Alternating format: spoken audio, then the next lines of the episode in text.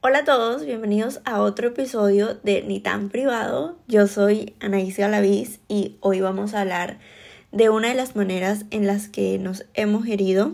Quizá no todos ni en todo momento, pero sí es muy común. ¿Y por qué digo vamos a hablar? Porque a pesar de que aquí solo se escuche mi voz, quiero que a medida de que escuches este episodio lo analices y pienses en todas las veces que te ha pasado algo similar. Y si lo sigues haciendo, te des cuenta de lo perjudicial que es, del daño que te estás haciendo. Y eh, sí, que lo termines de eliminar de tu vida, que lo empieces a trabajar. Pero bueno, eh, yo les voy a empezar a contar de uno de los daños que yo misma me he hecho sin dar muchas vueltas y les voy a hablar de mí y ya van a ir entendiendo a lo que me refiero. Yo, bueno, hace un tiempo me dediqué a prohibirme muchas cosas, tanto así que no quería ni hablar de qué hacer para mi cumpleaños, ni de celebrar mi cumpleaños, y como que este es el ejemplo que se me viene a la mente, porque, mm, bueno, mi cumpleaños está cerca y como que es lo que más recuerdo ahorita de la diferencia en cómo me sentía antes y cómo me siento ahora. Yo antes como que no compraba ni una porción de torta y yo sé que hay personas a las que no les importa mucho esta fecha o que su cumpleaños no lo ven como así necesario celebrarlo. Y lo que pasa es que yo sí estaba acostumbrada a celebrarlo, sí me gustaba y no hablo de celebraciones grandes, de fiestas grandes ni nada de eso. Hablo de comprar o hacer por lo menos una torta y soplar las velitas, ¿sabes? Para mí, para mi familia, o sea, mi familia sí era algo importante lo que pasa es que a raíz de que yo emigré em, de Venezuela y, me independicé, empecé a olvidarme de mí. Y yo había escuchado mucho esto de que, por ejemplo, las mujeres que tenían hijos se empiezan a olvidar de ellas para darle todo a sus hijos, entonces como que dejan de cuidarse.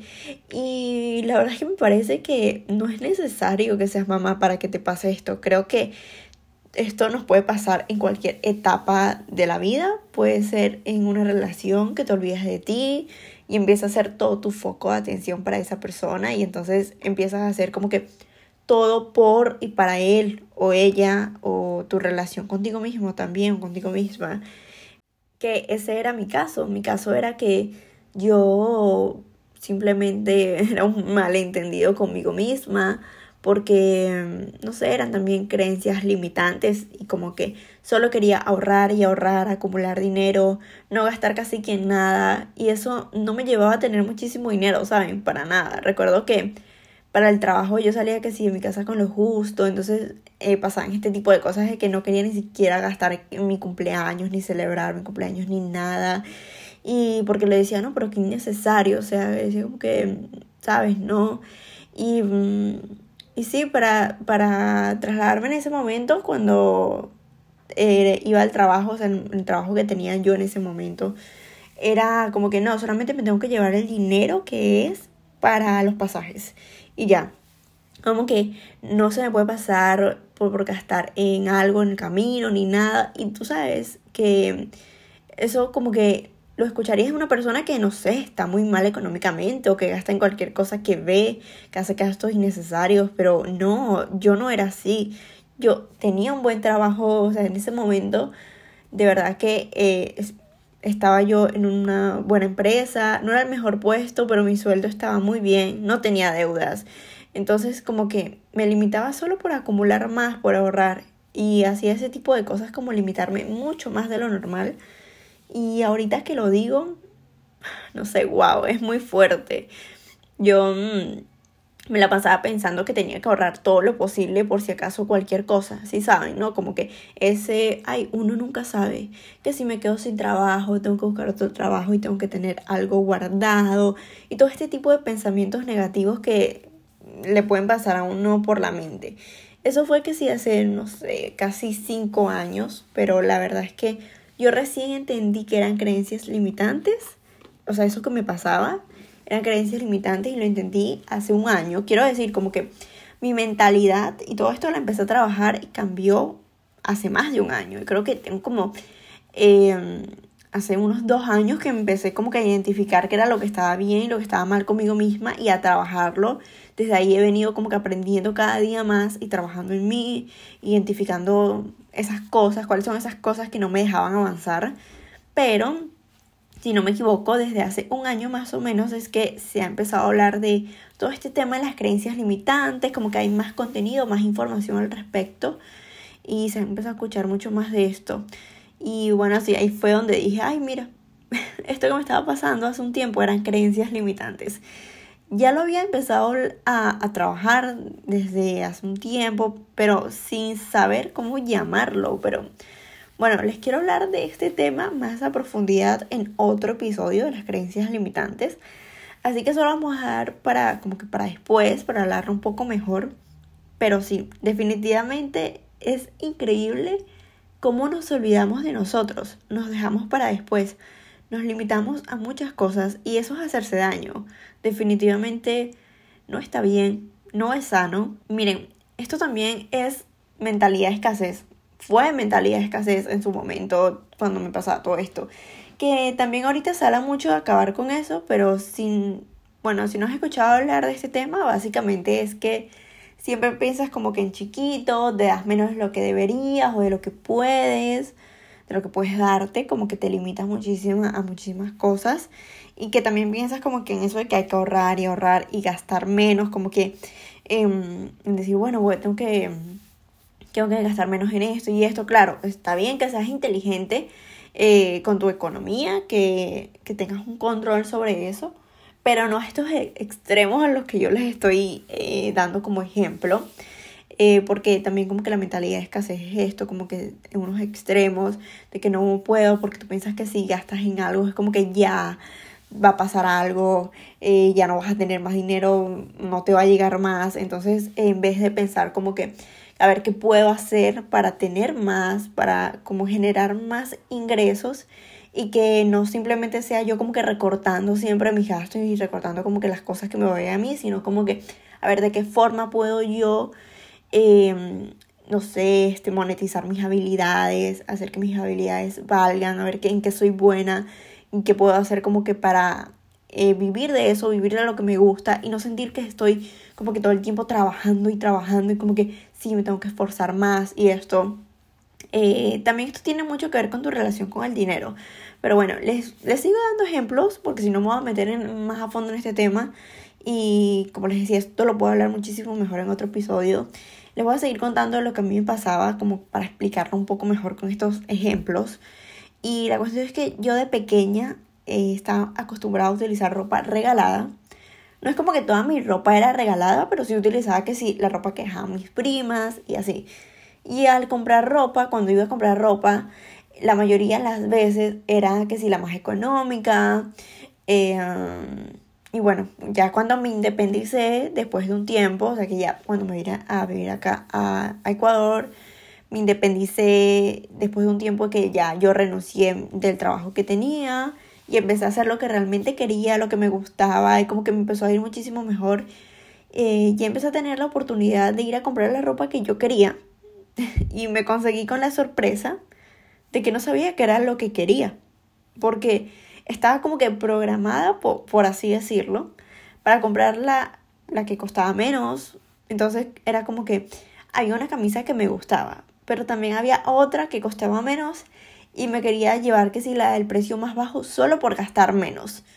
Y era como que, ok, ¿saben? Yo utilizaba ropa regalada y también estaba acostumbrada, o sea, cuando no, no, estaba yo viviendo como que independiente, estaba acostumbrada cuando iba a comprar ropa, pues tenía que agarrar siempre como que la más eh, económica y con este tipo de cosas, que si la ropa regalada y utilizar la ropa económica, era como que no escogía lo que me gustaba, sino era como que utilizaba lo que había, ¿sabes? Como que, ajá, que era lo que, lo que me gustaba a mí. Y no digo que que tener ropa regalada sea algo malo, o sea, no tiene nada de malo.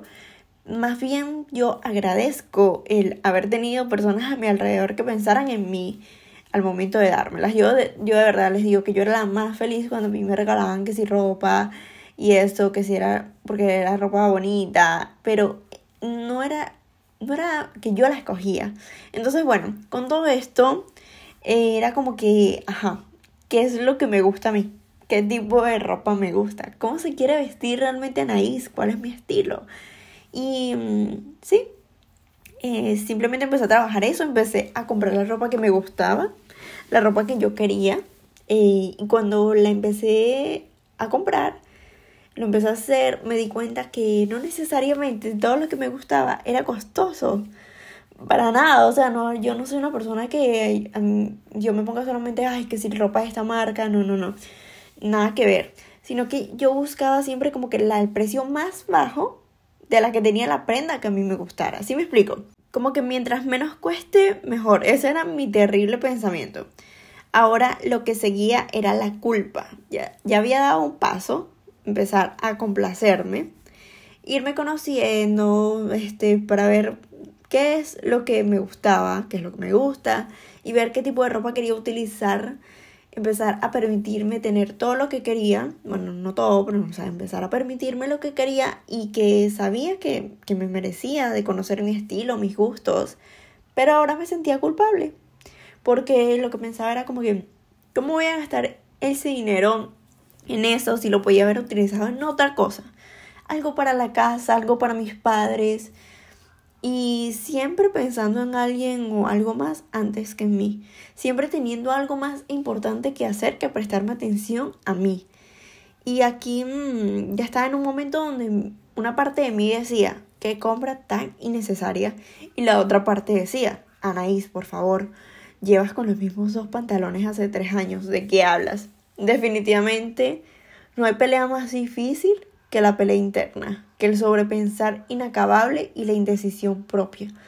Pero bueno, logré sanar eso y con esto no les quiero decir que vayan y se gasten todo su dinero, ¿ok? No, no, no piensen eso. Sí, dense en sus gustos, pero háganlo inteligentemente y con responsabilidad. Sean muy, muy responsables sobre su economía.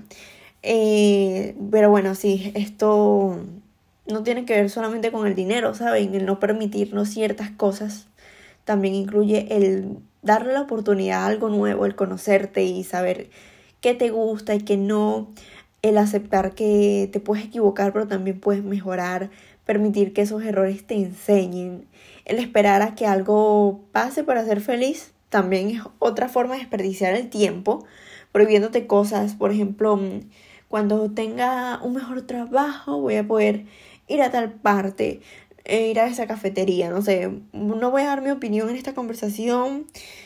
En unos años quizás tenga más experiencia y pueda hacerlo. No voy a poner mi negocio ahorita porque no sé, no tengo ese conocimiento de cómo hacerlo, no me siento preparado o preparada. O hablando de ropa, por ejemplo, que era algo que a mí me pasaba mucho. Decía como que este vestido, esta camisa, o sea, cuando había algo que me gustaba muchísimo, Recuerdo que decía, no sé, este pantalón, no sé, lo voy a guardar para una ocasión especial. Entonces tenía como que un evento que era como que, ¿sabes? Un, un evento donde puedo utilizar esa prenda. Y yo decía, no, tiene que ser una ocasión más especial, mucho más especial. O sea, tiene que valer la pena porque ese vestido, esa camisa está como que muy lindo para utilizarlo ahorita. No, no me lo voy a poner en un momento súper especial, tiene que ser bien importante. Entonces, ajá, ahí pasaba un año y no lo utilizaba. Entonces ahí se quedaban.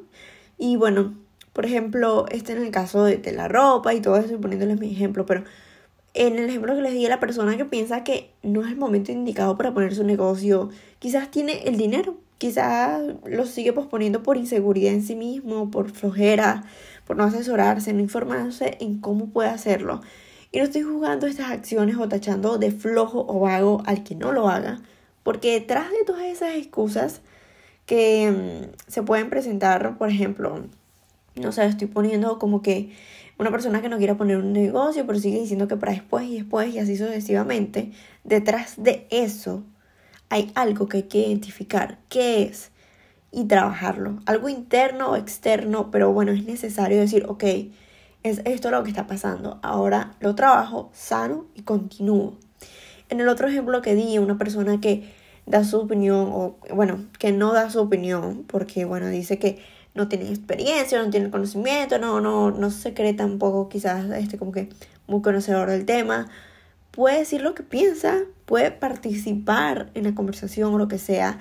Y si está mal, lo van a corregir. Le dirán que está equivocado o que por el contrario es una opinión acertada. Y en ese debate de ideas, ahí es donde va a ir teniendo más experiencia, aprendiendo más del tema. Pero imagínense si esta persona sigue posponiendo y posponiendo. Y solamente como que em, vas a quedar con todas esas ideas, todo eso adentro.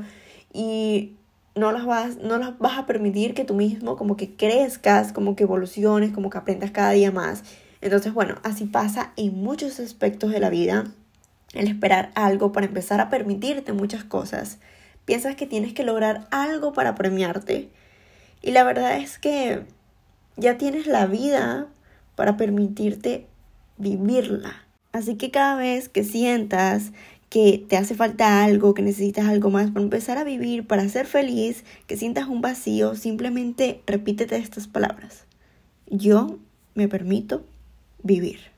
Muchísimas gracias por escuchar. Nos vemos en un próximo episodio.